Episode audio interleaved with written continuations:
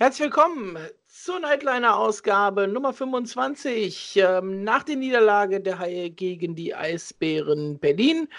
Und wie wir es schon angedeutet haben am Freitag, auch heute wieder dabei der Dennis. Hallo Dennis. Hi Tuba. Ähm, ja, erst die harten Fakten und dann gehen wir auch direkt ins Spiel, Dennis, weil da gibt es bestimmt einiges zu erzählen. Die Haie haben das Spiel gegen die Eisbären vor 17.146 Zuschauern in der Kölner Arena mit 3 zu 4 verloren, 0-1 und 0-2 die ersten beiden Drittel, 3-0 das dritte Drittel für die Haie und dann in der Overtime der Game Winner für die Eisbären getroffen haben auf Seite der Eisbären nach einer Minute 15. Jamie Shepard dann im zweiten Drittel innerhalb von einer Minute Doppelschlag durch Marcel Nöbels und Kai Wissmann. Im letzten Abschnitt dann für die Haie auch da fast ein Doppelschlag durch Alex Oblinger und Jason Akeson. Und das 3 zu 3, acht Sekunden vor dem Schluss. Und da werden wir gleich mit Sicherheit kontrovers drüber diskutieren im Powerplay von Freddy Tiffels. Und dann in der Overtime in der letzten Minute wieder Jamie Shepard, der den Torreigen heute eröffnet hat. Der hat es auch abgeschlossen mit dem 4 zu 3 mit dem Sudden Death Goal für die Eisbären. Dennis, wie bewertest du dieses Spiel? Ja, schöne Einstiegsfrage. Ähm, eigentlich reiht es sich ja in die Partien ein, die wir bisher sonst auch gegen Berlin hatten, zumindest auf dem Papier. Ja. Ähm, alle drei Spiele der Saison gingen bisher in die Overtime. Äh, Berlin hat es beim letzten Spiel in Berlin den Haien gleich gemacht mit drei Toren im Schlussdrittel, ähm, um dann in der Verlängerung zu verlieren. Damals war es ja Lucas Dumont, der den Siegtreffer in Overtime geschossen hat. Jetzt war, jetzt war es ein anderer Spielverlauf. Ähm, ich glaube, die Achterbahnfahrt war für alle Zuhörer da draußen die gleiche. Ähm, nach dem 0-3 hatte man halt weniger Lust. Ja, nach dem mit der Aufholjagd äh, hat es natürlich dann Spaß gemacht. Das sind dann so fünf bis zehn emotionale Spielminuten, die man hat, um in der Overtime relativ schnell zu merken, das gibt heute eh wieder nichts. Ähm, also, dass man dann eben äh, die komplette Wende schafft. Ähm, und deswegen bin ich ganz gespannt, wie wir heute das Spiel gehen. Ja, ich finde es tatsächlich, äh, fand ich es heute ganz schwierig. Ne? Also man, man guckt ja auch immer dabei und überlegt sich natürlich schon mal, was man, was man später sagen kann. Aber das ist einfach ein Punkt, den du eigentlich nie im Leben holen darfst heute. Also die Berliner, die werden sich, werden sich schwer ärgern und der, und der Trainer Saint-Chaubin, der wird auch, äh, glaube ich, eher einen verlorenen Punkt als zwei gewonnene Punkte sehen für die Berliner, weil die haben richtig gut begonnen. Ähm, die haben direkt zu Beginn das 1 zu 0 gemacht durch Shepard. Das war ein richtig schönes Tor, äh, was die Berliner gemacht haben. Genau am Anfang, genau richtig, um den Haien direkt mal den Stecker zu ziehen. Ähm, es passierte nicht viel auf Seiten der Haie. Ja, die Schüsse kamen. Boah, hm. also ich habe in den ersten vier Chancen, in den ersten drei Minuten vier Großchancen Haie. Ich habe zweimal Akeson, äh, 2 gegen 1, äh, Turnovers und so weiter. Äh, ich habe es jetzt nicht als Großchancen tatsächlich.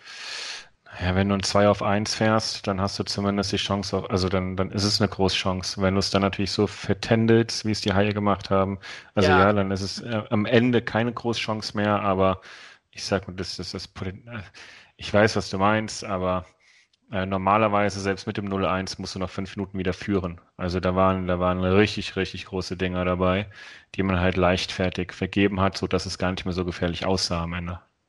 Das ist richtig. Da, da, da bin ich bei dir dabei. Ähm, aber wie gesagt, ich hatte jetzt trotzdem nach dem 0-1 und nicht so dieses Gefühl, dass jetzt irgendwie das, das schnell wieder, wieder reingeht. Ich meine, wie gesagt, es sah anders aus als in den, in den letzten Spielen. Ne? Und wir hatten die Chancen, wir hatten die Schüsse. Ähm, ich gucke mal gerade, ob ich die Statistik finde nach dem ersten Drittel. Nee, habe ich leider nicht, aber da dürften die Haie nach Torschüssen auf jeden Fall vorne gewesen sein. Ähm, waren sie über die ganze Partie dann am Ende auch mit 31 zu 29. Ähm, auch mehr gewonnene Bullies natürlich. Äh, da sind die Haie ja relativ ordentlich eigentlich sogar am Punkt. Man, ähm, vor allem äh, sehr, sehr viele gewonnene Bullies äh, im, im, letzten Drittel, also auch in den letzten zehn Minuten in der Overtime. Ja. Äh, da war es richtig, äh, da war man dominant. Immerhin etwas. ähm, Ansonsten, ich hatte auch äh, im ersten Drittel das, das Überzahlspiel, ähm, auch da muss man natürlich heute wieder drüber sprechen, war jetzt nicht so schlecht wie in München, zumindest im ersten Drittel hat man Chancen rausgespielt. Freddy Tiffitz hatte eine sehr, sehr gute Chance. Smith hatte eine sehr gute Chance in Überzahl. Ähm, die müssen dann auch irgendwann rein, wenn man was in der Quote machen möchte. Scheinbar möchte man das nicht. Ähm, auch wenn es offiziell später ein Überzeittreffer wohl war. Aber ähm, ja, auch da, man hat so ein bisschen gemerkt, es geht vielleicht was. Aber auch da muss ich halt direkt dazu sagen, im zweiten Drittel war das dann wieder eine, eine ganz andere Nummer. Und dann können wir, glaube ich, das erste Drittel schon abschließen, weil viel mehr war ja. da ja gar nicht. Genau, richtig. Viel mehr war im ersten Drittel eigentlich nicht. Ich schaue mal, ob wir noch irgendeine wichtige, sinnvolle Strafe verpassen. Nö, aber da war eigentlich nichts. Wie gesagt, die beiden Überzahlspiele, da sind wir durch. Dann gehen wir doch direkt ins zweite Drittel, Dennis. Ähm, es fing wieder an, oder was heißt, es fing wieder an? Es war relativ früh wieder eine Strafe für die Berliner. Äh, der Goalie Justin Poggi hat zwei Minuten wegen Beinstellens bekommen. Er hat sich da richtig drüber aufgeregt, wo ich nur dachte, sei mal lieber froh, wenn die Haie ein Powerplay haben, da hast du zwei relativ ruhige Minuten normalerweise. Und ich glaube, das war dann tatsächlich auch das schwächste Powerplay der Haie in der ganzen Partie. Mhm. Äh, wenn ich das jetzt noch so richtig zusammenkriege. Und danach hat Berlin so ein bisschen dann die Zügel in die Hand genommen und dann natürlich auch die beiden Tore dann erzielt, ähm, Mitte des Abschnitts durch Nöbels und Wissmann. Ich muss zugeben, den dritten habe ich tatsächlich kaum gesehen. ja, also es, es, war dann halt ähm, ein Tor, wie es dann den, bei den Haien fällt. Ich wollte auch noch was ähm, davor noch ein bisschen einsteigen. Ähm, also bei mir war es wirklich so, dass ich in den ersten zehn Minuten dann wieder so ein bisschen die Emotionalität bei den Haien vermisst habe, besser gesagt komplett vermisst habe. Ähm, und da, vielleicht mache ich es mir auch zu einfach, aber ich spiele zu Hause, ich bin 0-1 hinten, ich weiß, wie meine letzten Spiele waren. Äh, ich brauche diese extra Motivation, ich brauche vor allem die Ränge. Du merkst, in der, in der Arena ist es nicht laut und wenn dann mal es irgendwie im Gästeblock, ähm, da musst du etwas giftiger sein. Ähm, ich hatte es ja äh, auch kurz äh, dir geschrieben, mhm. ähm, ähm, vor dem 02 wohl bemerkt, das ist ganz, ganz wichtig, in Straubing, in Schwenningen und so weiter und so fort, da werden gerade reihenweise die Eisbärenspieler in die Bande geflogen. In Köln passiert ja. das nicht. Äh, es geht nicht darum, Spieler zu verletzen. Ganz, ganz wichtig. Es geht darum, giftig zu sein, Härte zu beweisen, äh, Emotionen auf das Eis zu bringen. Und äh, jetzt springe ich auf nach das nach dem äh, oder nach der, nach der Situation auf dem Eis, nach dem 0-3 oder mit dem 0-3. Äh, das war ja die Szene auch mit Freddy Tiffels dann auf der anderen Seite, mhm. wo ja dann auch diese Sachen anfangen. Und dann denke ich mir, macht mit einem 0-3, also nach dem 0-3, da brauche ich das nicht mehr. Das, was dann Sebastian Ovira beispielsweise danach macht. Ähm, gefühlt wirklich übers Eis laufen und sich jeden schnappen, der da irgendwie in, in Reichweite ist.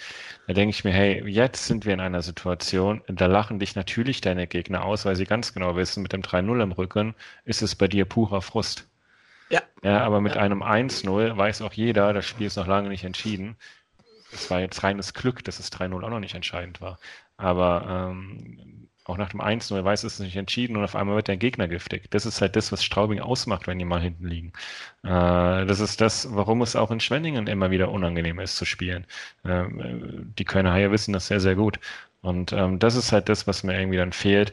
In diesen entscheidenden Situationen, wenn du im zweiten Drittel hinten legst, vor allem ohne geschossenes Tor, die Stimmung ist bisschen ruhig, bisschen verhalten, deine letzten Spiele waren kacke, dann bring die Emotionen aufs Eis.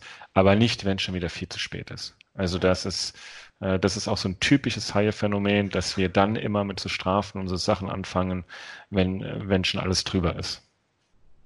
Ja, es war eine Szene, die ich da äh, ganz eklatant fand, äh, es war hinterm Berliner Tor. Colby Ginoway hätte einen Check zu Ende fahren können. Macht das nicht. Ich weiß ja, waren die Berliner auch, auch, schon, auch schon vorne. Ich glaube, das war auch kurz nach dem, nach dem 3-0. Macht das aber nicht. Wo ich mir nur denke, gut, wenn du aber jetzt in der Situation bist, ähm, du willst ein Zeichen setzen, dann fahr diesen Check zu Ende. Vielleicht kriegst du dann die zwei Minuten wegen Bandenchecks. Dann ist das in dem Fall aber völlig okay. Die Situation läuft weiter. Äh, der Heilspieler bekommt die Scheibe an der Bande und wird einmal völlig an die Bande genagelt. eine Situation, wo du eine Zwei-Minuten-Strafe geben musst eigentlich. Die ist aber ausgeblieben an der Stelle. Ähm, aber trotzdem war es dann halt so, wo ich mir dachte, ja, in einer Situation zeigt sich wieder da genau das Ding. Du selbst fährst ihn nicht zu Ende und Berlin, obwohl die vorliegen, die bringen dieses Ding durch und haben dann am Ende noch dieses Glück halt, da die Strafe dann nicht für zu kriegen. Ja. Ja, wie schon gesagt, mit dem 3-0 im Rücken läuft das eben auch alles. Und dann und das ist halt so dann immer der Unterschied. Und es ist seit Jahren gefühlt auch egal mit welchem Trainer, egal mit welchem Personal, wir kriegen keine Emotionen aufs Eis.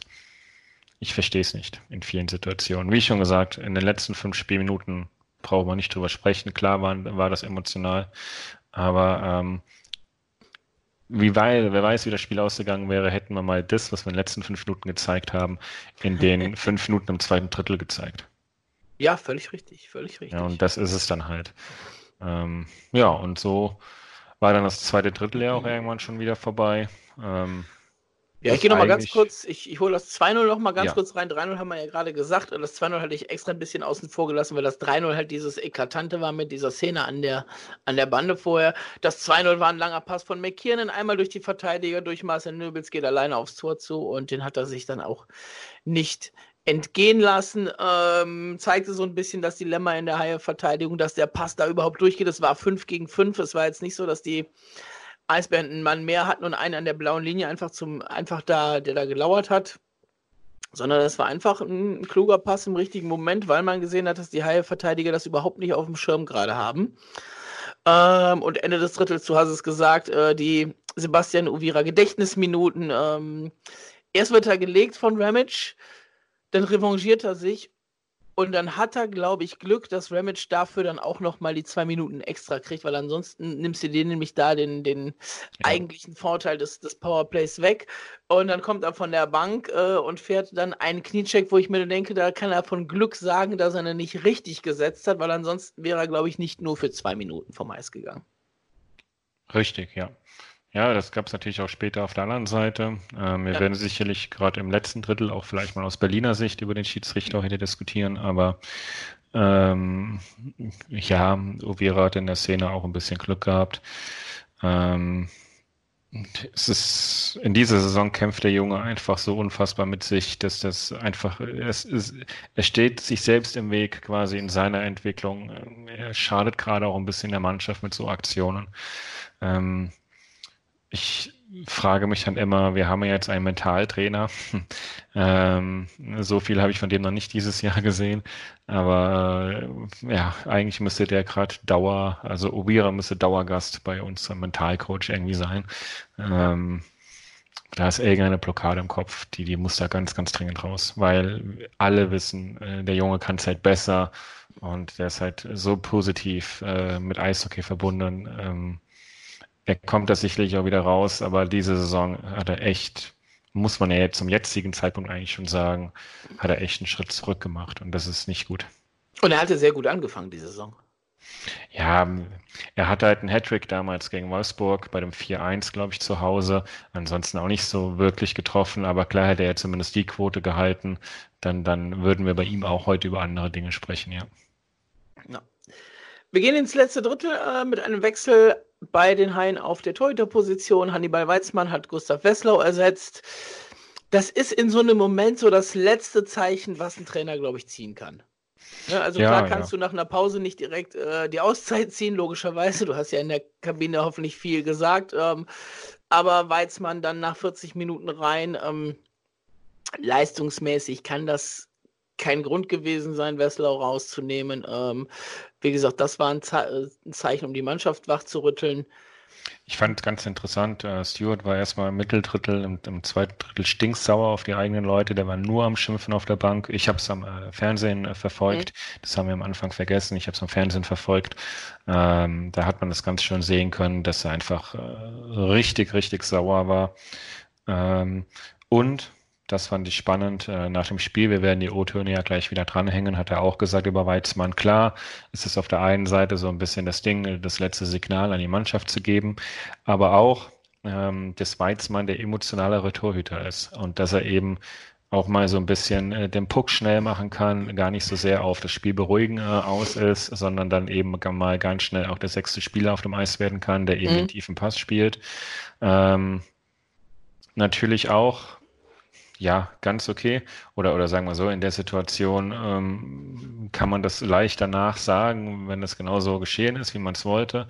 Ähm, ähm, aber ja, in der Tat ist das ja genau der Unterschied zwischen Weizmann und Westlow. Und von daher mh, hm, hat das sicherlich auch so ein bisschen was dazu geführt, dass das Spiel eine andere Dynamik in den letzten zehn Minuten bekommen hat. Es gab ja auch die Situation, wo er den riesen Safe rausholt. Äh, da hätte man ja auch äh, äh das, das 1-4 oder 2-4 der Eisbären fangen können. Ja. Dann wäre Totenstille in der Arena gewesen. Ähm, dann hat er das Publikum danach nochmal mitgeholt nach dem Save, äh, hat er dann nochmal quasi wirklich in die Ränge äh, ähm, ja, signalisiert, hey, wir sind noch da. Und ähm, ja, kann man zumindest glauben, dass da vielleicht so ein kleiner Hintergedanke mit dabei war. Ja, aber du hast es gerade schon gesagt, die letzten zehn Minuten, die hat es gewirkt. In den ersten zehn Minuten des letzten Drittels ist dieses Signal erstmal verpufft. Ja. Klar, also diese ganze Mannschaft hatte mit sich zu kämpfen. Und ähm, dann hast du natürlich auch, wenn wir jetzt in die Tore vielleicht reingehen, ähm, ich habe nämlich noch so zwei, drei allgemeine Themen, die wahrscheinlich sich wieder ein bisschen ziehen werden nachher. Ähm, äh, das 1-3 von Alex Oblinger in der 52. oder 53. Minute, was natürlich pures Glück war. Mhm. Aber da hat so dieses emotionale Level bei den Kölner Haien angefangen. Das kann man durchaus sagen, ja. weil ähm, ich weiß jetzt nicht, wie du es dann in der Arena gesehen hast, aber man hat es halt auch in der Live-Übertragung sehr schön sehen können, wie ein Oblinger äh, die Südkurve nochmal mitreißt, direkt mit dem Tor. Er weiß natürlich, dass das jetzt Glück war. Äh, brauchen wir nicht drüber sprechen. Ähm, und wie er dann aber zur Bank fährt und nochmal jeden einzelnen Spieler auf der Bank äh, im positiven Sinne anschreit und sagt, hey Jungs, das hier geht noch was, wir sind noch nicht tot und sowas alles das war dann Leadership. Das war dann wirklich ähm, so weit, dass ich äh, inzwischen dabei bin, dass Alex Oblinger unser eigentlicher Kapitän dieses Teams ist. Ähm, ähm, das, was der an Leadership halt mitbringt, das, was der an Emotionen mitbringt, das macht für mich eigentlich einen Kapitän aus. Und ähm, vielleicht, äh, wenn wir ihn nächstes Jahr noch im High Address sehen, ich glaube, er hat nur bis zum Sommervertrag erstmal wieder, ähm, könnte man auch darüber mal diskutieren, weil das, was der Junge halt irgendwie da mit sich bringt, das ist, äh, ja, sieht man sonst zu selten in dieser Mannschaft. Ja, ja, ist völlig richtig. Also ich saß äh, heute nicht auf der Pressetribüne, sondern ganz normal auf den Rängen. Deswegen war es für mich erstmal schwer bei dem 3 zu 1 äh, von der Entfernung raus zu sehen, ob sie, ob sie 50 oder die 59 war. Und als er dann direkt vor die, vor die Südkurve gefahren ist, habe ich gesagt, gut, okay, brauchen wir gar nicht drüber zu reden, das ist Oblinger. ja. Ja, äh, 3-1, ähm, du hast gefragt, äh, Stimmung in der Halle. Ich war tatsächlich noch nicht überzeugt mit diesem 3-1. Also, ähm, und ich war auch nicht der Einzige in der Halle, der da noch nicht ganz so überzeugt war, ähm, der gesagt hat, ja gut, wir haben wenigstens das Tor gemacht. Ähm, mit freundlicher Unterstützung des Goalies, aber das waren jetzt 53 Minuten, die wir vorher keins gemacht haben und teilweise wieder erschreckend schwach gespielt haben. Ähm, passt schon so, ne? Ja. Und dann machst du in der Minute danach, machst du das 2-3 durch Jason X und dann hast du die Halle gehabt. Klar, da muss ich jetzt zugeben, das habe ich nicht so ganz im Fernsehen gesehen. Ähm, ich habe die Entstehung nicht gesehen. Ich habe gesehen, wie er den quasi äh, in den Winkel reinhaut, ähm, aus kurzer Distanz, aber ich weiß nicht, wie es dazu kam. Ähm, klar hast du dann die Halle da und sind wir ehrlich genug. Ähm, ich meine, wir als Heimspiel dürfen das eh sagen, wir sind natürlich sehr haionah und, und natürlich fieberst du dann wieder mit der Mannschaft mit und du willst ja auch irgendwie, dass da noch ein Punkt bei rauskommt. Äh, die Situation macht ja keinem Spaß und wir sind ja auch keine, wie soll ich das sagen, Katastrophentouristen, die irgendwie darauf hoffen, dass das Team einfach immer schlechter wird, damit man was zu erzählen hat. Ganz im Gegenteil, wir finden auch unsere Geschichten, wenn es bei den Haien gut läuft. Ähm, und klar bist du dann emotional wieder dabei und sagst, hey, cool, ähm, hoffentlich machen die da noch mehr draus und, und belohnen sich am Ende. Ähm, nichtsdestotrotz ähm, sind wir da ja genau bei dem Punkt, ähm, was da halt so alles in diesen Minuten auch unabhängig von, na, schon abhängig von den Toren, aber eben auch neben den Toren passiert ist. Ich habe Oblinger eben angesprochen, äh, ich habe Weizmann angesprochen und auf einmal geht dieser ganze Ruck durch die Mannschaft und das sind ähm, sind schon so Details, wo du dann auch merkst, die Berliner sind auf einmal komplett unsicher und komplett von der Rolle. Ja. Und, und das ist natürlich das, was ausmacht. Mhm. Und ähm, dann nehmen die nochmal zwei Strafen hintereinander, wobei, okay, die eine äh, ist Aronson mit rausgegangen, aber dann nehmen die nochmal die Strafe ganz kurz hintereinander. Da habe ich tatsächlich gedacht, da machen wir jetzt einen Überzeittreffer. Weil das war eigentlich eine Steilvorlage. Wenn du ähm, bei dem Spielverlauf das 2 zu 3 machst und sieben Sekunden später eben in Überzahl bist, ja, dann scheiß drauf, was in der Vergangenheit war. Da musst du jetzt liefern, äh, egal wie die Zahlen aussehen. Aber ja, das war ja dann wiederum ein nicht so gutes Überzahlspiel. Und eigentlich hätten wir sogar ein 5 gegen 3 aus dieser Situation mitbringen können. Da war noch der Check gegen Garnier äh, ja. hinter dem Kasten äh, der Haie, wo ich mir dann wieder gedacht habe, ähm, ich glaube, es war äh, Jamie Shepard, der da den Check gefahren hat, wo ich mir da wieder dachte, da war Uvira auf dem Eis und das war eigentlich seine große Chance. Stattdessen geht da Ben Hanowski hin. Ja, es ist, ne? ist richtig, ist richtig. Ne, wo ich mir dann nur dachte, ja, jetzt, jetzt, und Hanowski ist nicht derjenige, der da mit, mit Shepard was, was anfängt. Der erzählt ihm ein paar Takte, aber der wird da nicht, nicht irgendwas fliegen lassen. Das wäre Sebastian Uviras Moment in dieser Partie gewesen. Ja, da hätte er sich äh, aber der Mannschaft geholfen hat, ist jetzt natürlich auch schwierig, aber ja, in dem Moment, klar, hätte da was passieren müssen. Ähm, ist leider nicht. Ja. Ähm, hm. Hm. Also zum Glück der, des Teams muss man ja sagen, wir waren dann schon auf einem emotionalen Level. Vielleicht hätte es den Fight auch wirklich nicht gebraucht an der Stelle. Ähm, ja, ja, ich, ich, ich sehe das immer halt, ne, wenn, wenn dein Spieler so gelegt wird und es musste eigentlich eine Strafe geben, es hat sie wieder nicht gegeben, äh, dann musst du dich wenigstens zeigen, wenigstens was machst. Es muss nicht ein Fight sein, aber du musst dich wenigstens, musst wenigstens präsent sein und das waren die Haie in dem Moment nicht, wo ich wieder dachte, schwierig. Ähm, dann als nächste Szene war genau das Ding, was du eben schon angesprochen hast. Äh, immer noch im Überzahlspiel der Haie, der Linesman, der im Weg steht an der Bande und es gibt den 2 auf 1 Konter der Eisbären und Weizmann holt das Ding grandios raus.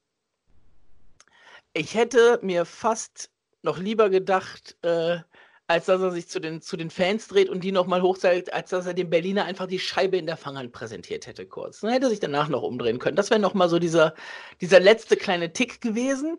Ähm, mhm. Weil der Berliner ist danach noch lange äh, bei ihm im Torraum geblieben und den hat die Situation schon so relativ abgefuckt. Und äh, das hätte es dann nochmal wirklich so, so den allerletzten kleinen Tick getan. Und dann hättest du wirklich, dann hättest du wirklich Drama auf dem Eis gehabt.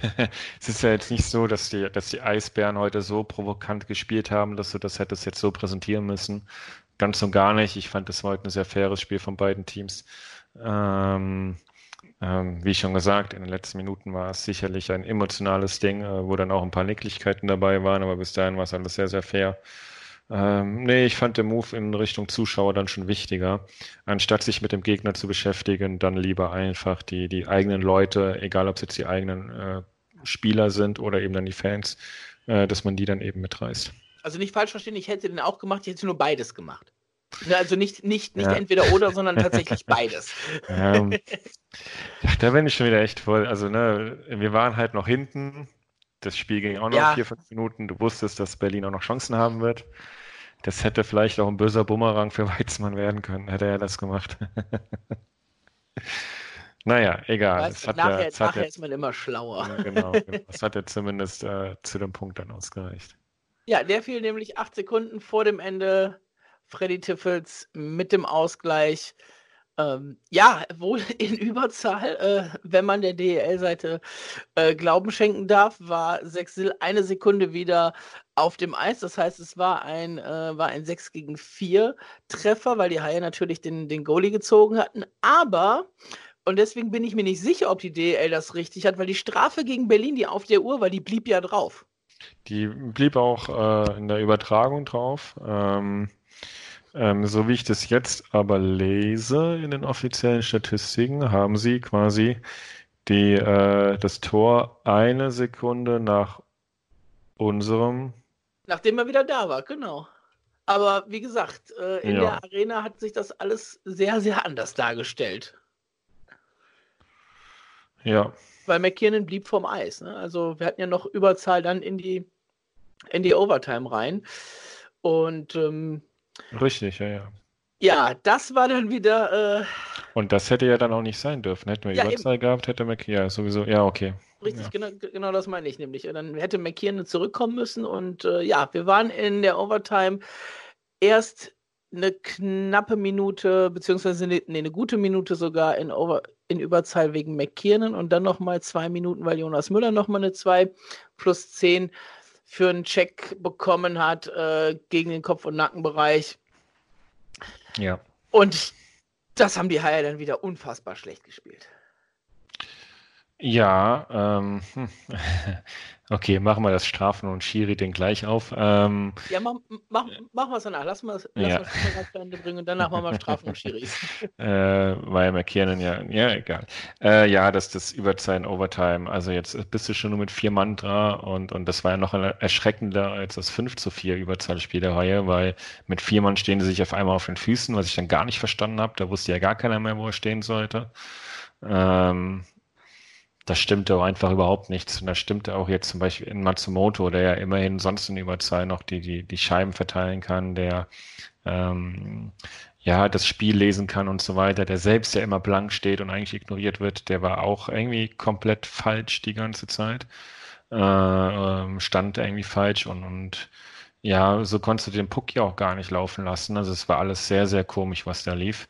Und ähm, ich sag mal, was, ja. was, was für mich der größte Punkt war, du hast halt einfach gerade diese Formation mit Matsumoto. Da war noch Exen, war noch Hanowski dabei und Garnier als Verteidiger. Mhm da fehlt ja auch einfach der, den du vorm Tor parken kannst. Das sollte dann ein Ben Hanowski machen, der das allerdings ja sonst auch eigentlich nicht macht, sondern dass ja eigentlich eher der Spieler ist, der an der Grundlinie steht. Und dann das Erschreckendste war, wir waren mit 4 gegen 3 auf dem Eis und wir haben uns mit zwei Mann hinter dem Tor die Scheibe hin und her gespielt. Ich glaube, es waren Hanowski und Akes. Und die Berliner mussten einfach nur mit den drei Mann vor dem Tor stehen. Die mussten nicht mal da drauf gehen.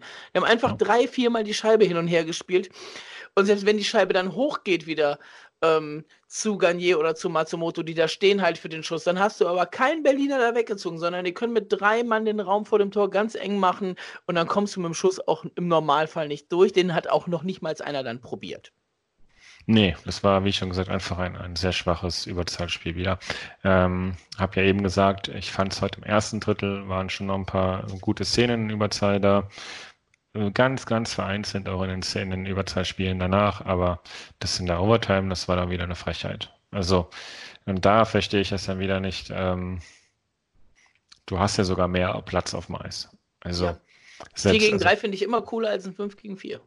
Ja, wobei die Teams natürlich immer sagen, auch interessant, ein 4 gegen 3 mögen sie gar nicht so, weil sie ein 5 gegen 4 ja üben, also trainieren, weil das halt das Standardüberzahlspiel ist. Also gegen, äh, bei 5 gegen 4 sind sie eingespielter als bei 4 gegen 3.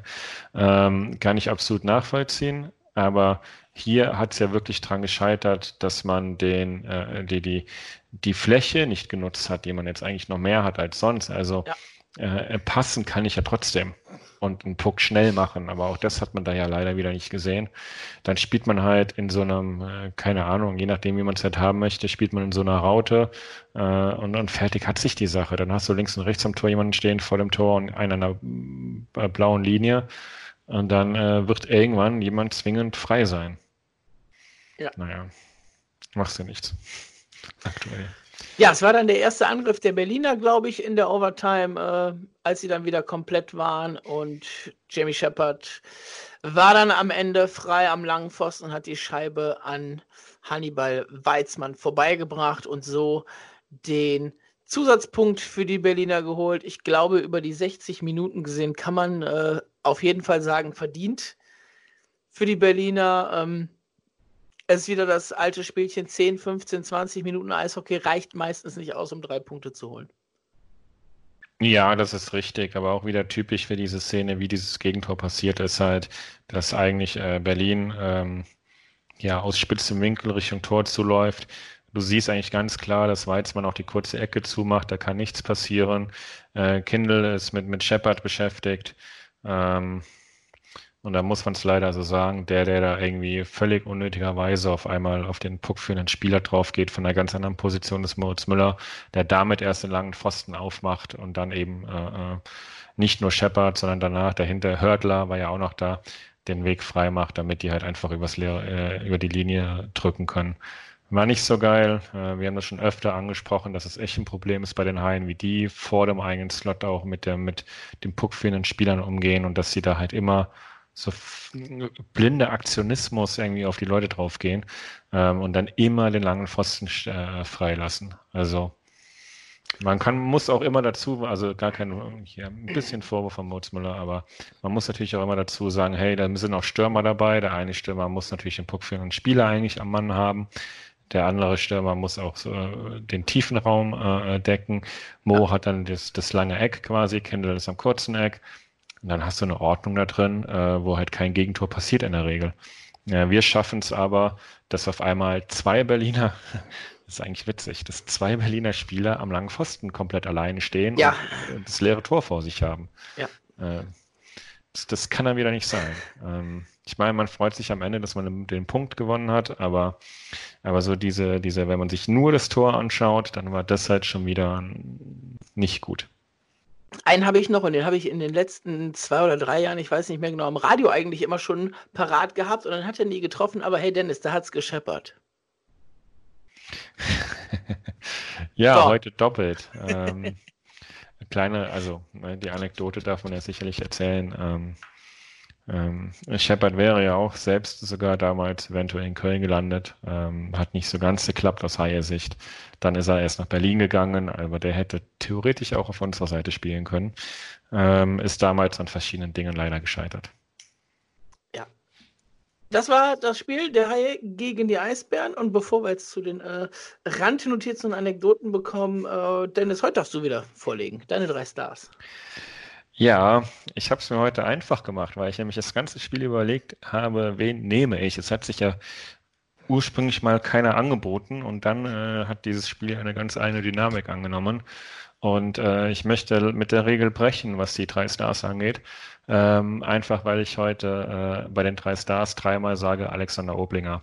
Ähm, natürlich hat sich auch ein Weizmann ausgezeichnet. Natürlich könnte auch ein Freddy Tiffels mit rein, weil er dann auch den Ausgleich kurz vor Schluss macht. Aber äh, dieser eine Punkt und diese Emotionalität, die in den letzten zehn Minuten eben aufkam und, und alles das, das wir eben auch sehr positiv beschrieben haben, hatte diese Ausgangssituation, dass Alex Oblinger glücklich sein Tor macht, aber danach eben diese komplette Arena und sein Team mitreißt.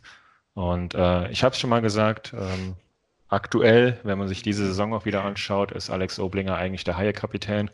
Das muss man fairerweise sagen. Ähm, ähm, und von daher möchte ich heute das Zeichen setzen in unseren äh, Three Stars und ihn einfach dreimal nominieren. Oh, das habe ich jetzt natürlich nicht gemacht, aber natürlich habe ich äh, Alex Oblinger auch dabei bei meinen dreien. Ähm, einen weiteren von meinen drei hast du schon genannt, das ist Hannibal Weizmann. Ähm, ja, mit dem Save beim Stande von 2 zu 3 spätestens dann. Und wenn du ein Spiel von 0-3 auf 3-3 bringst als Goalie, ähm, bist du der, der dabei ist. Beim 3-4 am Ende konnte er meiner Ansicht nach nicht viel dran machen am Ende. Da lagen die Fehler eher woanders, haben wir ja gerade eben schon angesprochen. Und von daher Hannibal Weizmann seit langem mal wieder ein Goalie bei mir bei den drei Stars dabei, aber heute völlig zurecht. Und als dritten habe ich Jason Akerson. Einfach aus dem Grunde, wenn du nach zwei Spielen zurückkommst und dann äh, direkt mal wieder ein, zwei Punktespiele hinlegst, wo dein Team ohne dich auf dem Eis vorher in beiden Spielen nur ein Tor hinbekommen hat, ähm, dann zeigt das schon, dass deine Präsenz auch für das Team wahrscheinlich nicht ganz unwichtig ist. Ob es dazu gekommen wäre, wenn Alex Oblinger den nicht reingeeimert hätte, dann das weiß ich nicht. Aber so ähm, habe ich meinen dritten Star an Jason Akerson vergeben. Auch gute Entscheidung. Ähm, wie gesagt, äh, man kann heute drei verschiedene Spiele auch nehmen. Ich wollte nur dieses Signal setzen. Denn es setzt Zeichen. ja, ich möchte gerne auch, dass es gleich in jeder Ankündigung drin steht, dass wir darüber diskutieren sollen, dass Alex Oblinger der eigentliche Haie-Kapitän ist da du die Berichte immer machst. Ich könnte das, das als. Umfrage rein, reinbringen. Ja, mach das. Mach eine schöne Umfrage draus, haus direkt in, in den Social Posts mit rein, äh, dass wir darüber diskutieren, dass Alex Oblinger der heimliche Haie-Kapitän ist. Und äh, geben wir Alex Oblinger eine Lobby. Warte, die AOL, Alex Oblinger Lobby, so. genau. Ich habe noch drei Punkte äh, jetzt auf dem Zettel, wo man drüber sprechen muss. Zum einen natürlich ähm, Hannibal Weizmann. Ähm, einfach nochmal sich ein bisschen genauer das angucken. Ne? Du kommst rein bei 03, ähm, hast eigentlich, das sind wir, haben wir überhaupt noch nicht, äh, noch nicht, sind wir noch nicht drauf eingegangen, hast eigentlich bei deinem ersten Schuss, den du aufs Tor bekommst, nach 20 Sekunden das 04 kassiert, was mhm. von den Refs dann aber nicht gegeben wird, weil die Scheibe wohl unterm Schoner eingeklemmt war. Ähm, wo ich da dann auch wieder auf der Seite bin, ja, das haben wir letztens mit Sebastian Uvira schon mal erlebt. Auf Haie Seite hat das Tor auch nicht gegolten. Allerdings musste damals Sebastian Uvira zwei Minuten wegen, äh, wegen Stockschlag oder wegen Goalie Interference auf die Bank, auf die Strafbank. Das musste der Berliner heute nicht. Ich glaube, deswegen äh, war Mike Stewart auch da sehr lange mit den Schiedsrichtern beschäftigt nach dieser Situation. Aber wenn du als Torhüter das Spiel dem Spiel diese Wendung mitgibst. Und du hast es ja schon angesprochen, ich selbst habe es tatsächlich noch nicht gehört, mach's aber natürlich gleich, bevor ich es ranhaue. Äh, er hat diesen Push mit Weizmann schon mit Bedacht gemacht. Ähm, kannst du dir vorstellen, dass so ein Ding auch dafür sorgt, dass Weizmann dann so langsam doch auch schon in dieser Saison diesen Nummer 1 Posten einnimmt? Schwierige Entscheidung, weil du die Frage ist halt, was hast du für eine Philosophie? Und ähm, ähm, wenn äh, Mike Stewart eben sagt, er wollte Weizmann einwechseln, damit es, äh, weil er weiß, dass es auch, dass er mehr Emotionen ins Spiel bringt und das Spiel mal schneller machen kann, dann ist natürlich auf der anderen Seite immer die Frage, warum gibt er nicht vorher der Mannschaft schon mit, nicht durch Weizmann, sondern allgemein, dass wir ein emotionales Spiel haben möchten. Ähm, scheinbar will er das ja dann nicht immer haben und, und, und ähm, sieht auch Vorteile, logischerweise sieht er Vorteile darin, dass auch ein Wesslow mal ein Spiel beruhigen kann und halt die sichere Variante wählt. Ähm, die entscheidende Frage wird sein, äh, auch in den nächsten Spielen, wir hatten es ja schon im letzten Lightliner, wie sieht diese Miniserie gegen Nürnberg aus? Äh, wenn du nach dem ersten Spiel merkst, du musst etwas ändern, dann kann es durchaus sein, dass Weizmann dann für längere Zeit sich in den Pfosten steht. Ich weiß jetzt nicht, mit, mit wem die Haie anfangen werden, aber äh, nehmen wir mal an, gegen Nürnberg das erste Spiel geht in die Hose. Dann muss er ja danach schon äh, äh, voll auf Emotionen gehen und, und, und eben auf ein schnelles Spiel und Überraschungsmomente und dann wird Weizmann eventuell sogar den Wechsel in diese Saison schaffen, ja. Ich habe es auf jeden Fall mal als, als nicht unmöglich äh, für mich erachtet, auch nach diesem Safe dann. Ähm, das sind so Dinger, das, das bleibt natürlich im Kopf, auch bei einem Trainer, ganz klar.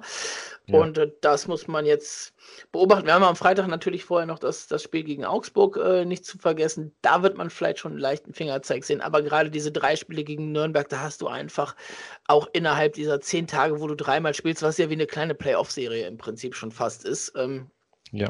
Auch die Möglichkeit, mal beides auszutesten. Ne? Also du kannst wirklich mal auch darauf reagieren, die das Spiel ein bisschen angucken. Beim ersten Spiel kannst du dann fürs zweite Spiel entscheiden. Das ist ja direkt das nächste Spiel.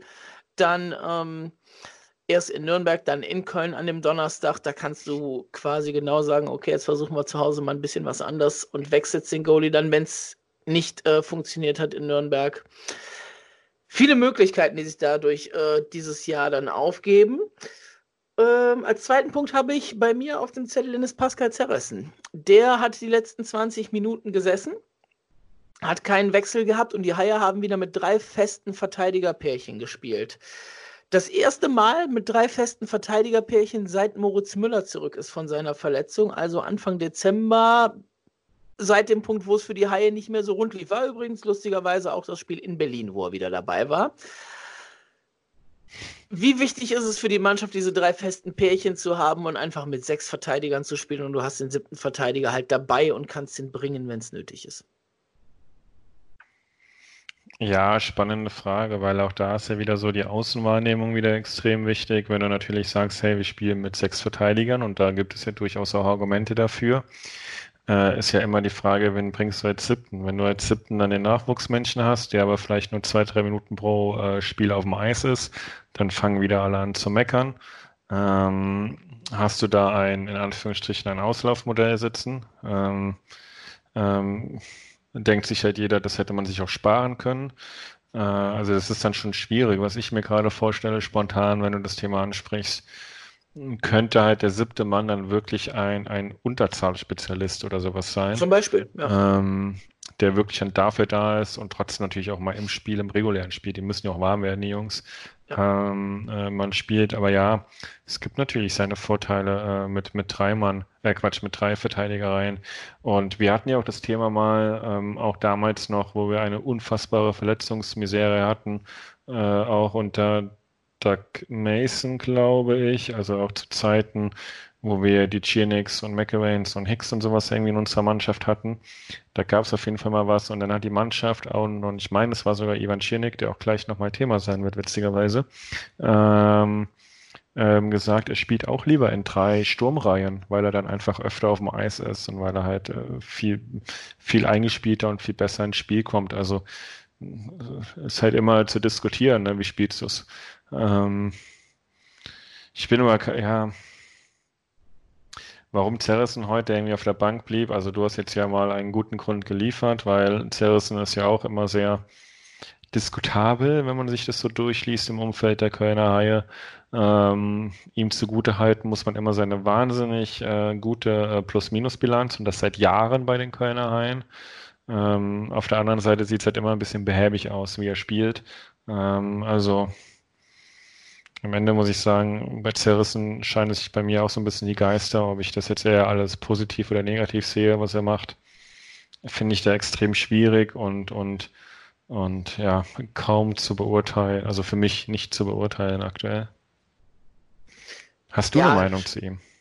Streitbar. Ähm, ich habe eine Meinung zu ihm, aber ich glaube, die würde hier an der Stelle, wenn ich es jetzt öffentlich raushaue, etwas, etwas sehr weit gehen. Ähm, aber für mich schon vor der Saison, nach der Vorbereitung, tatsächlich schon nur noch der siebte Verteidiger der Haie gewesen. Äh, da schon hinter, hinter Colin Ukbekile abgefallen. Ähm, hat die letzten Jahre, ich hatte ihn auch in einer Saison schon mal hinter Max Faber bei den Haien, als der noch da war, bevor er nach Krefeld gegangen ist. Ähm, und dann hat sich Zerressen an der Seite von Cory Potter erholt. Ja, definitiv. Das war, das war eine sehr gute Saison von Zerrissen, als er mit Cory Potter in ein paar spielen durfte. Äh, Gebe ich dir recht. Und das war aber auch wirklich so seine Hochphase und seitdem immer so wirklich auf diesem, diesem Sprung sechster, vielleicht siebter Verteidiger. Ähm, man darf nicht vergessen, letztes Jahr hat ihn ein Dominik Tiffels überholt, ähm, der da, der dann mehr bei den Haien gespielt hat, der gerade dann auch in den, in den Playoffs am Ende raus hinten dann nochmal richtig einen Leistungssprung gebracht hat. Ähm, den würde ich momentan sogar sogar in den, in den Top 3 Verteidigern sehen, aber an Zerressen, da bleibt einfach vieles schuldig, was man, was man früher angedacht hätte. Was ich halt nie verstehe, ist, dass er mit seiner, mit seiner Statur und mit seiner Größe so unfassbar wenig Körper spielt. Ja.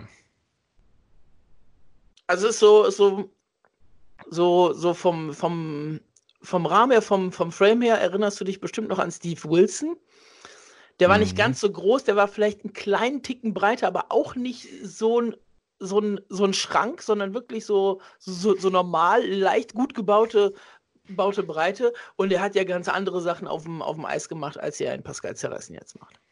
Ja, auf die falsche Strafbank gefahren. Zum Beispiel auch das, richtig, genau. so erinnere ich mich an Steve Wilson. genau, das auch. Ja. Nein, aber es ist schwierig. Ähm, ich sehe ihn sogar als Kandidaten, äh, im Sommer seinen noch laufenden Vertrag aufzulösen. Äh, schön, dass du damit mir eine Überleitung äh, bietest.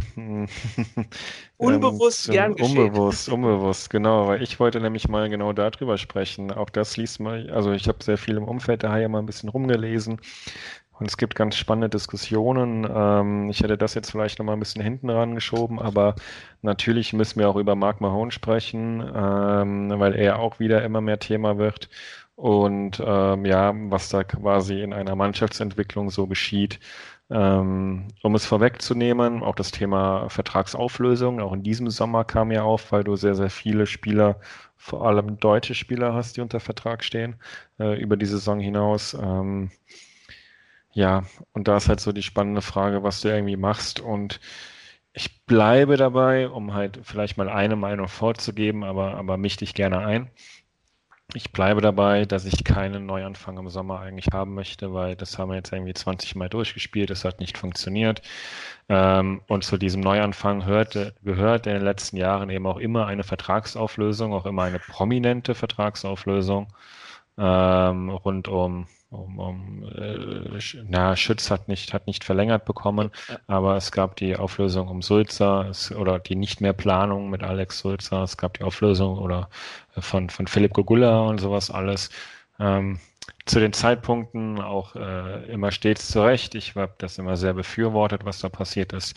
Aber, und das darf man eben auch nicht vergessen, dieses Signal gibst du ja auch in den Markt rein und, und, und gibst du eben auch an potenzielle Neuzugänge. Ähm, wenn du quasi ähm, trotzdem immer zittern musst, wie es weitergeht. Klar, die einen nehmen das positiv auf und sagen halt, hey, ich muss nur mal Leistung bringen. So funktioniert das in so einer Gesellschaft.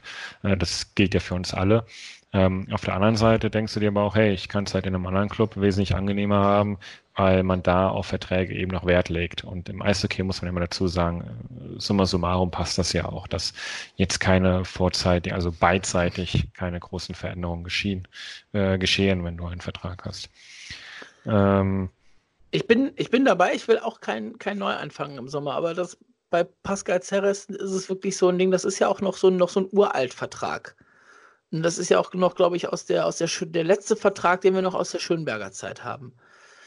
Mhm. Der ja an das neue Gehaltsgefüge dann auch noch nicht unbedingt, unbedingt angepasst ist. Und für Nummer 7 Verteidiger finde ich das dann immer schwierig. Zumal wir mit äh, Simon Knipp und Max Glötzel zwei schon in der Hinterhand haben, die diese Nummer 7 Stelle liebend gerne einnehmen würden. Und das einfach aus eigenem, ähm, das ist ja bei den Heiden momentan immer sehr wichtig, ähm, dass aus eigener Jugend, äh, dass man die dann nachziehen kann. Und Knipp spielt momentan in der, in der DL2 bei Nauheim, äh, spielt da eine relativ ordentliche Rolle. Glötzl in der DNL sowieso, ähm, ja, einer der Top-Leistungsträger, obwohl er, obwohl er noch 17 ist.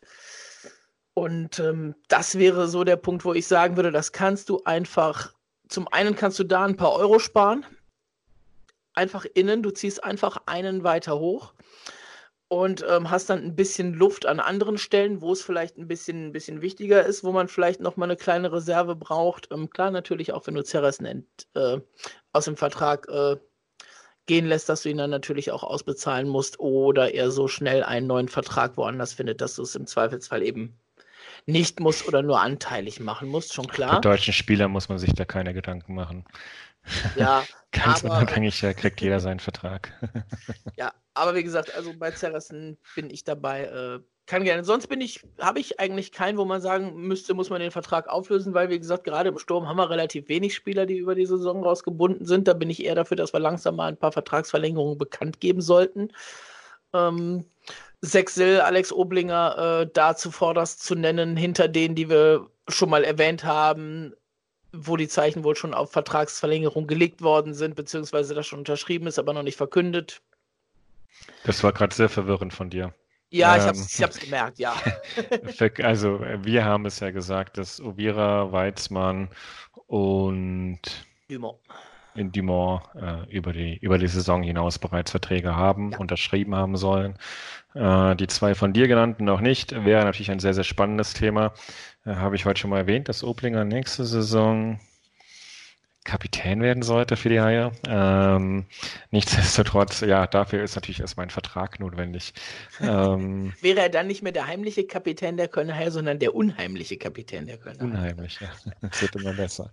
ähm, wir bauen jetzt schon am Legendenstatus.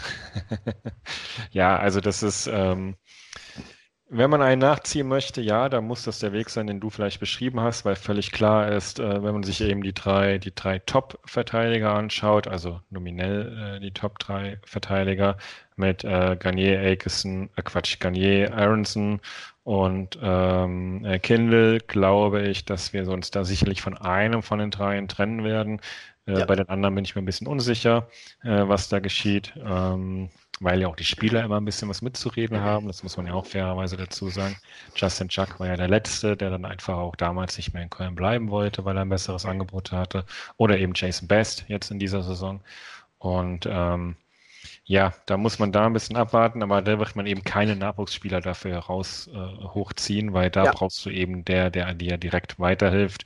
Und da ja unsere deutschen Verteidiger, Bekele vielleicht mit einem bisschen Offensivpower, aber sonst jetzt nicht wirklich offensiv irgendeine ähm, Erwartungshaltung hätten oder haben, äh, musst du da eben mit, mit anderen Kräften arbeiten. Da wird sicherlich keiner sich von den aktuellen Verteidigern dafür empfehlen, dass er nächstes ja. Jahr auf einmal äh, in den Punkten explodiert.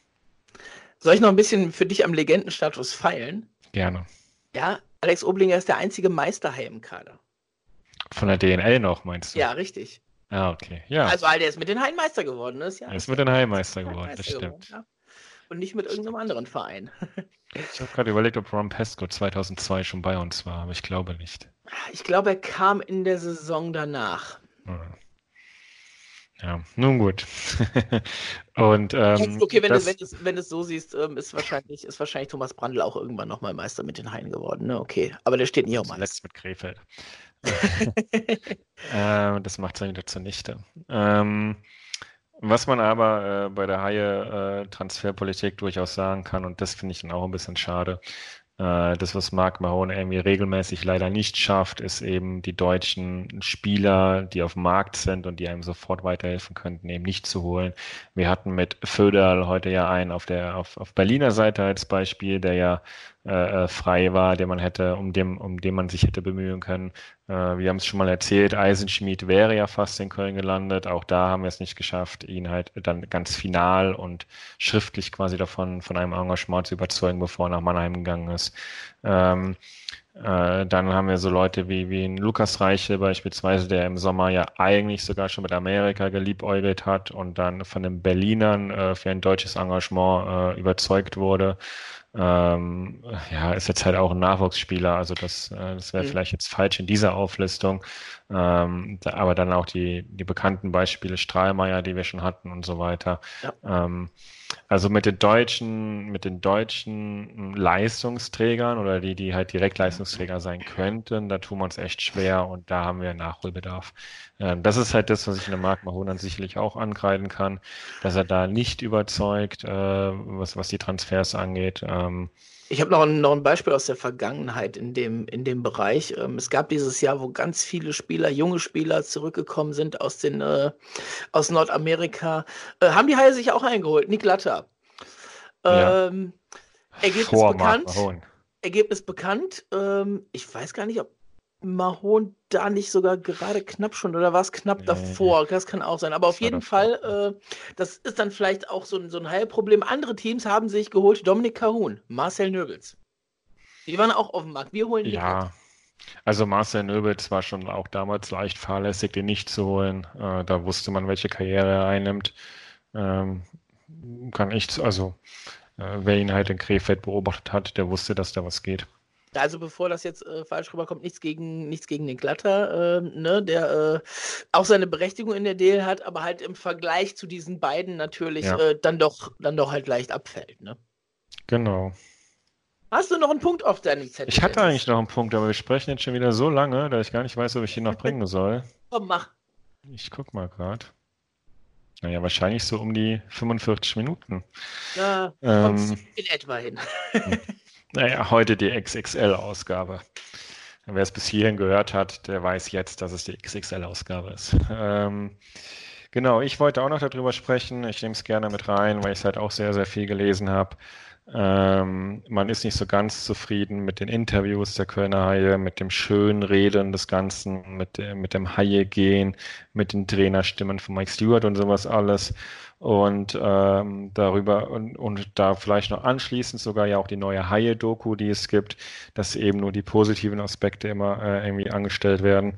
Und äh, da wollte ich gerne mit dir mal drüber sprechen, weil das ja auch heute wieder so ein Beispiel war, dass Mo nach dem Spiel sagt, man hätte heute den Sieg verdient gehabt, aufgrund der letzten zehn Minuten. Ähm, ja, dass es halt immer alles sehr, sehr schwierig ist. Ähm, ich nehme an, die Meinung ist natürlich für uns alle Außenstehende relativ einfach, nämlich, hey, sagt doch, was Sache ist. Wenn man aber mal so ein bisschen nachdenkt, wie es halt intern in so einer Mannschaft aussieht, wie es für einen Sportler immer aussieht und welche, ja, welche Gefahren auch dahinter birgen, wenn eben ein Trainer äh, mal sagt, halt, hier ist alles Kacke, ähm, dann, dann kommt man ganz schnell zum Entschluss, dass man A, auf diese ganzen Spielerstimmen hier und da mal gar nicht so viel geben darf und äh, B, dass man auch nichts Neues lernen wird, weil weil ein Sportler an sich glaubt ja auch immer an seine Chance. Ähm, das ist zumindest meine Meinung und man hat das, glaube ich, ganz schön heute auch an Alex Oblinger gesehen. Ähm, ja.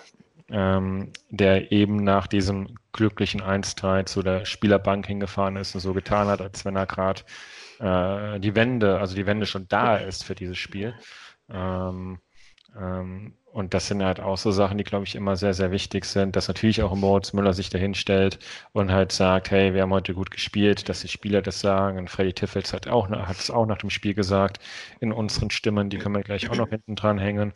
Ähm, aber allein auch, dass ein Trainer natürlich sagt, hey, ähm, wir müssen weiter zusammenhalten und diese 0815 Aussagen und Phrasen, die da immer kommen, ähm, die Frage ist halt immer, wie macht man es besser? Und das, das große Problem ist natürlich, ähm, wenn du eine Mannschaft hast, die, äh, sagen wir mal, wo, wo viele Spieler ihrer Rolle nicht gerecht werden und du zählst dann diese Spieler auf oder sagst halt, hey, unsere Leistungsträger sind nicht gut genug, dann wirst du zwangsweise ein Problem haben in der Teamhierarchie danach. Und das kannst du dann halt gar nicht gebrauchen im Saisonendspurt. Das ist auch auch, ja.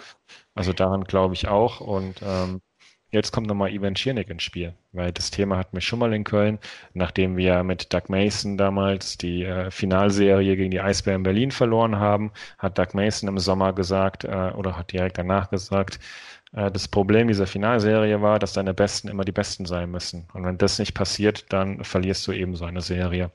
Und das war, danach war Ivan Czernik, obwohl er gar nicht genannt wurde namentlich, so tiefst beleidigt, dass er äh, in Köln sein komplettes Engagement abgebrochen hat und nach Russland gewechselt ist. Ähm, Folge davon ist, die Haie mussten äh, danach kurzfristig noch einen Transfer tätigen. Es kam Johnson und äh, die ersten sieben Spiele wurden verloren und Doug Mason wurde, war kein Trainer mehr der Kölner Haie. Ähm. Sicherlich etwas traumatisierend, aber, aber am Ende des Tages ist es halt so. Wenn du deine Leistungsträger kritisierst, dann kriegst du automatisch ein Problem in der Teamhierarchie. Ich bin äh, sehr befreit davon, irgendwann darüber nachzudenken, dass man von einem Trainer nach einem Spiel oder von einem Spieler nach einem Spiel so eine deutliche Kritik hören würde. Ähm, ja, ganz einfach, weil es der Punkt ist, wenn das passiert, ist der Trainer intern schon angezählt. Richtig, das kommt das dann ist, auch dazu. Das ist der letzte, der letzte Pfeil, den der Trainer meist hat, ist einfach die Spieler äh, in den Fokus rücken und sich selbst ein bisschen rausziehen. Und dann weißt du, es ist ganz knapp. Äh, zwei, zwei Punkte dazu. Zum einen, du wirst von einem Trainer, wie gesagt, aus den Gründen gerade nie Kritik am Spieler hören, sondern der Trainer wird sich zu 95 Prozent vor die Mannschaft stellen. Und das weißt du, bevor du die Aussagen kriegst. Ähm, das kann schon mal in einzelnen Momenten halt sein, dass du da mal was anderes kriegst, wenn es wirklich ein ganz grober Patzer war oder irgendwas war, dann weiß der Spieler das aber im Normalfall auch selbst und das ist dann einfach was, was jeder gesehen hat, wo der Trainer nicht großartig drumherum sprechen muss.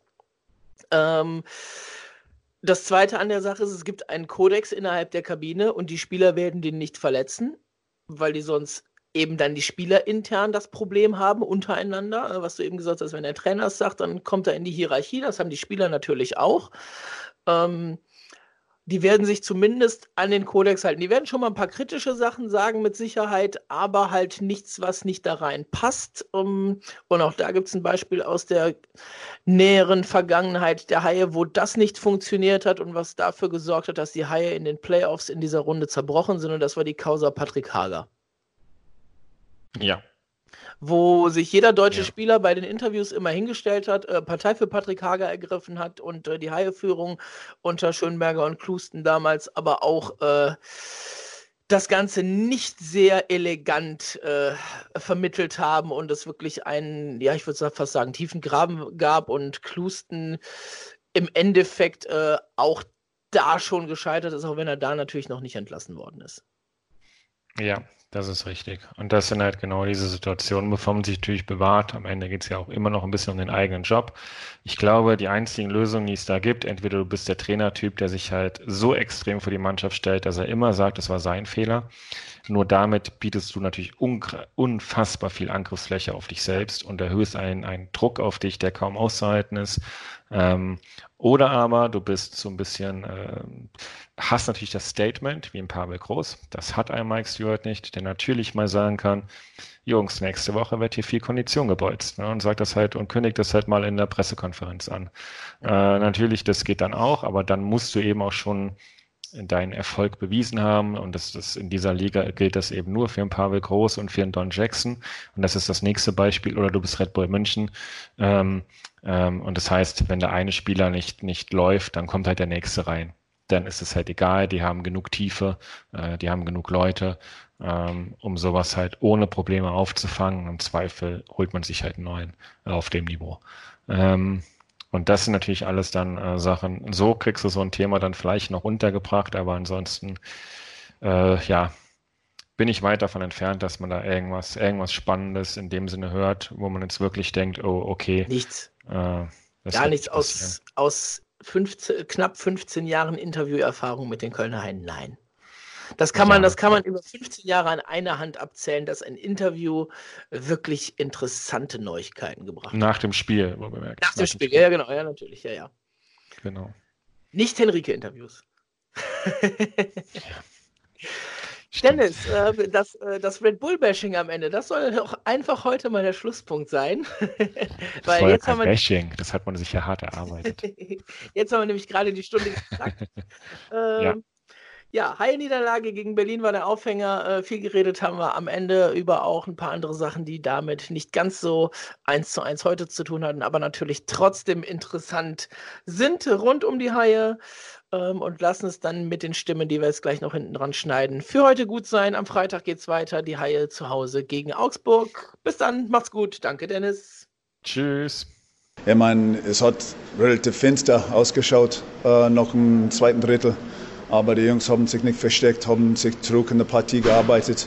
Und äh, unsere Fans haben eine super Stimmung gemacht, wenn wir, weißt du, unser erstes Tor geschossen haben. Das hat uns einen ein, ein Push gegeben. Und 8 Sekunden, 12 Sekunden vor dem Schluss 3-3 zu schießen. Wir hatten alle Momentum auf unserer Seite. Wir hatten Powerplay-Möglichkeiten im Overtime gehabt, Stangenschuss. Ähm, und die kommen runter von einem, einem toten Winkel und irgendwie die Scheibe landet in, in, in, in unser Tor. Das ist schon bitter. Aber die Entschlossenheit, die wir heute gezeigt haben, das wirklich, das ist genau, was wir brauchen. Weil raus aus diesem Loch zu kommen, wir brauchen alle Mann an Bord. Einen Impuls in der Partie bringen. Ab und zu, das ist nichts gegen Gas. Äh, ich glaube, er hat nicht viel machen können aber Hani einfach reinzubringen und die Jungs zeigen, dass wir versuchen was Neues und äh, er hat ein paar Big Saves für uns gemacht, weil wir haben ein bisschen mehr offen spielen müssen, um, um Tore zu kreieren. Die haben ein paar gute Möglichkeiten gehabt, zwei gegen eins und ein paar, paar Schüsse gehabt und er hat äh, sehr gut gehalten und hatte uns die Möglichkeit, zurück in die Partie zu kommen. Das ist die vierte Partie, oder ich sage, in den letzten drei Partien, wir haben im Schnitt 38 Torschüsse gehabt. So, es ist eine Menge Möglichkeiten, aber wir sind kalt geworden. So, schon wieder, mein Message ist, wir müssen dranbleiben. Äh, Knoten wird platzen. Ich glaube, drei, drei Tore in den letzten acht Minuten ist ein sehr gutes Zeichen. Und wenn wir das mitnehmen können, dann das bedeutet, wir können mit, mit ein bisschen mehr Selbstvertrauen in die nächste Partie reingehen. War recht bitter, dass wir innerhalb von den ersten zwei Minuten äh, zurücklagen schon. Ähm, ja, wir haben dann eigentlich vernünftig gespielt, haben dann noch ein paar Dinge gefressen und dann haben wir Moral gezeigt, dass wir dann nach dem 3-0 in die Kabine gehen und dann oh, uns dann nochmal aufraufen. Äh, fand ich sehr gut und das positiv. Und ja, ich einfach weiter nächste Woche. Ja gut, eigentlich denkt man, dass das nicht so gut ist, aber ich denke mal, heute haben wir äh, eine gute Reaktion gezeigt, haben eigentlich nicht irgendwie ja, aufgehört zu spielen, haben eigentlich direkt den, den Wechsel nach äh, in deren Zone verbracht und hatten, glaube ich, zwei sehr gute Torchancen, haben die leider nicht genutzt ja, und haben einfach weiter, gespielt. Das ist ganz schwer zu erklären. Also es ist ja nicht so, dass wir nicht aufs Tor schießen, haben vielleicht sogar bessere Chancen als die, die Alexander hatte, haben die liegen gelassen. Dann schießt äh, Obi von weit raus und er geht rein und auf einmal ist es ein ganz anderes Spiel. Fans sind wir mit, mit dabei und äh, auf einmal geht es wieder. Ähm, ja, die Momente wollen wir auch häufiger haben. Ähm, ja, man redet also von ein bisschen Catch-up-Effekt, dass wenn einer reingeht, dass mehrere reingehen, dass es heute passiert, aber wir müssen natürlich mehr davon haben und nicht immer nur in den letzten zehn Minuten ein Tor schießen, sondern vielleicht auch mal von Anfang an. Ja gut, ich denke mal ein bisschen, also Selbstvertrauen ist weg. Ich brauche nicht darüber zu reden, dass das Überzeitspiel nicht gut genug ist. Äh, das ist einfach, also ist schlechte Zeit. Ich denke mal, in den letzten zwei Spielen ging das wieder ein bisschen nach oben. Wir haben jetzt manchmal ein paar gute Schüsse gehabt, äh, sind besser in die Zone reingekommen. Also da geht es auf jeden Fall wieder nach oben. Äh, das reicht natürlich noch lange nicht. Ähm, ja, wir werden einfach weiter trainieren. Ein anderes bleibt uns nicht übrig. Wir werden nicht unseren Kopf in den Sand stecken, sondern machen einfach weiter. Wir werden nach neuen Möglichkeiten gucken und ja, vielleicht ist es auch so, wenn da mal einer, zwei reingehen, dann äh, ist das Selbstvertrauen ein bisschen höher wieder und auf einmal machen wir wieder die besseren äh, Pässe, die besseren Schüsse und dann läuft das von alleine.